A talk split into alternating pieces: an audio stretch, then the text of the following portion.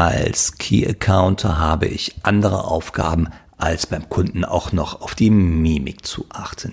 Das ist die Aussage eines Trainingsteilnehmers heute. Diese Aussage, die werden wir uns jetzt nehmen in diesem Podcast und sie prüfen. Herzlich willkommen zu einer neuen Folge von meinem Podcast, die Kunst, den Kunden zu lesen.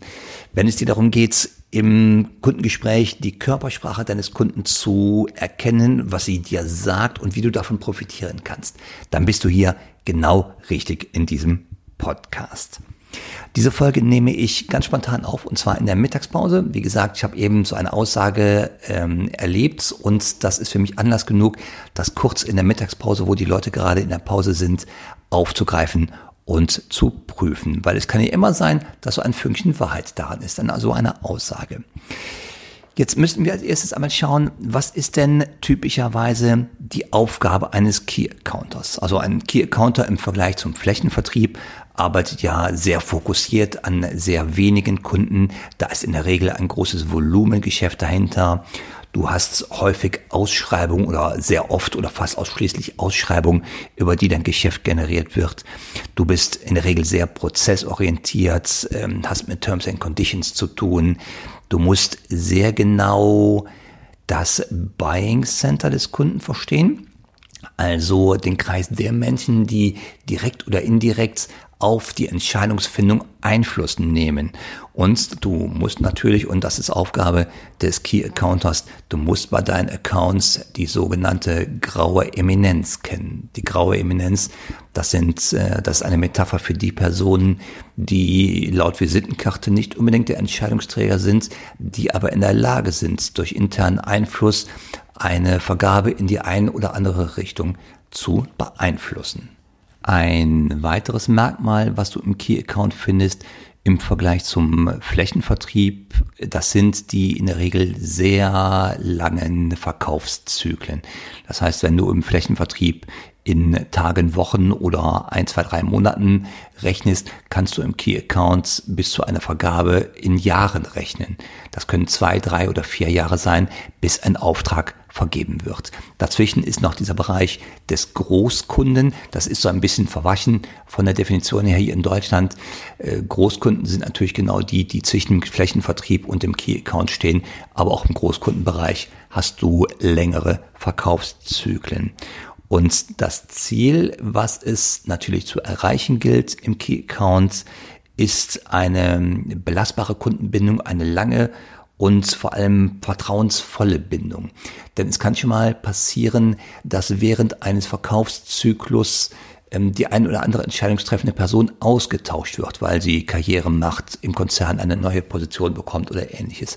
Und hier musst du als Key Accounter dir ein Geflecht von Personen und Netzwerken schaffen bei deinem Kunden, das belastbar ist und das dir in solchen Situationen hilft, wenn Entscheidungsträger auch mal ausgetauscht werden können. Und jetzt zum Thema Vertrauen und vertrauensvolle Bindung. Der Kollege aus dem Key Account, der sagte, er hat äh, andere Aufgaben, als sich auch noch beim Kunden um die Mimik zu kümmern.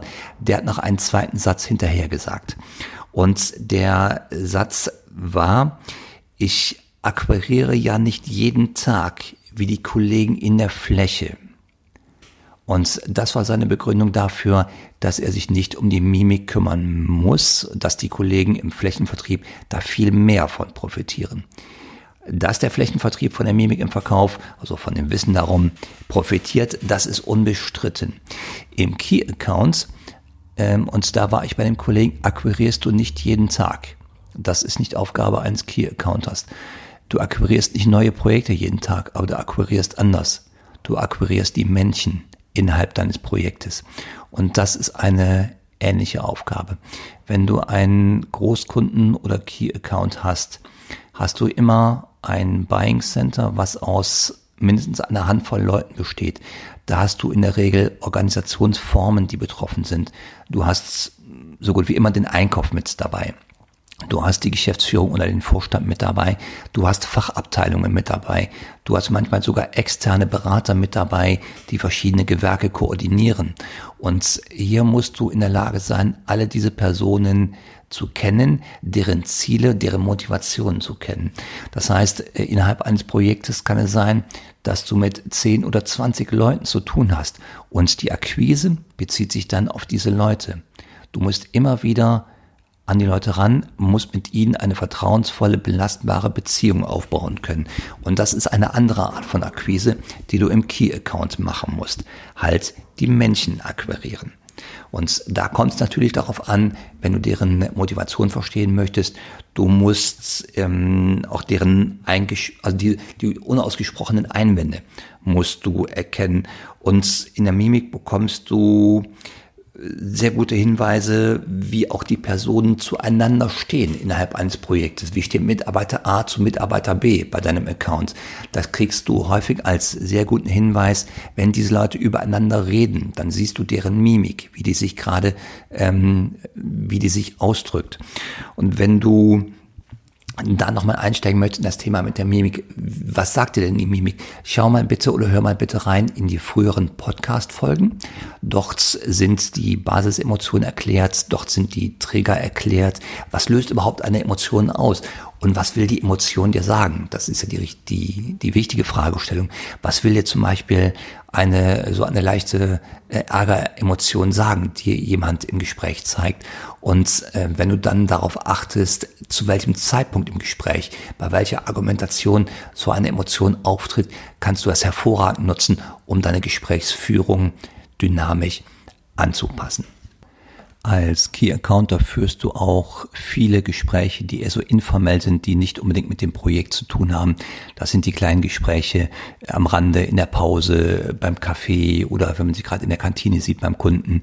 Und all diese kleinen Gespräche geben dir unglaublich Aufschluss darüber, wie zum Beispiel das Beziehungsgeflecht der beteiligten Personen innerhalb des Projektes zueinander ist. Und du wirst auch bei all diesen Gesprächen Gelegenheit haben, Vertrauen aufzubauen bei all den beteiligten Personen. Und bei Vertrauen sind wir natürlich wieder bei der Mimik, weil Vertrauen ist ein Teil der emotionalen Intelligenz, hier der emotionalen Vertriebsintelligenz. Die besteht ja aus drei Teilen. Das ist zum einen die Gefühle der anderen wahrzunehmen. Das zweite ist mit den Gefühlen der anderen kommunikationsstark äh, umgehen zu können. Und dann ist natürlich zum dritten Teil die eigene Emotion kontrollieren zu können, ja. Und der Punkt, die Gefühle oder die Emotionen der anderen erkennen zu können, da bist du natürlich mitten in der Mimik, die da ein erstklassiger Schlüssel zu ist.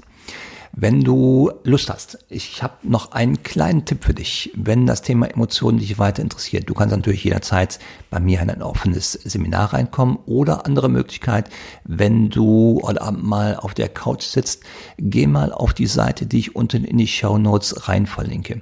Das ist eine Seite von Paul Ekman und zwar geht es hier um den Atlas der Emotionen. Habe ich selber vor gar nicht allzu langer Zeit erst entdeckt. Der Atlas der Emotionen behandelt schön interaktiv, welche Emotionen es denn gibt und vor allem, wie sie entstehen.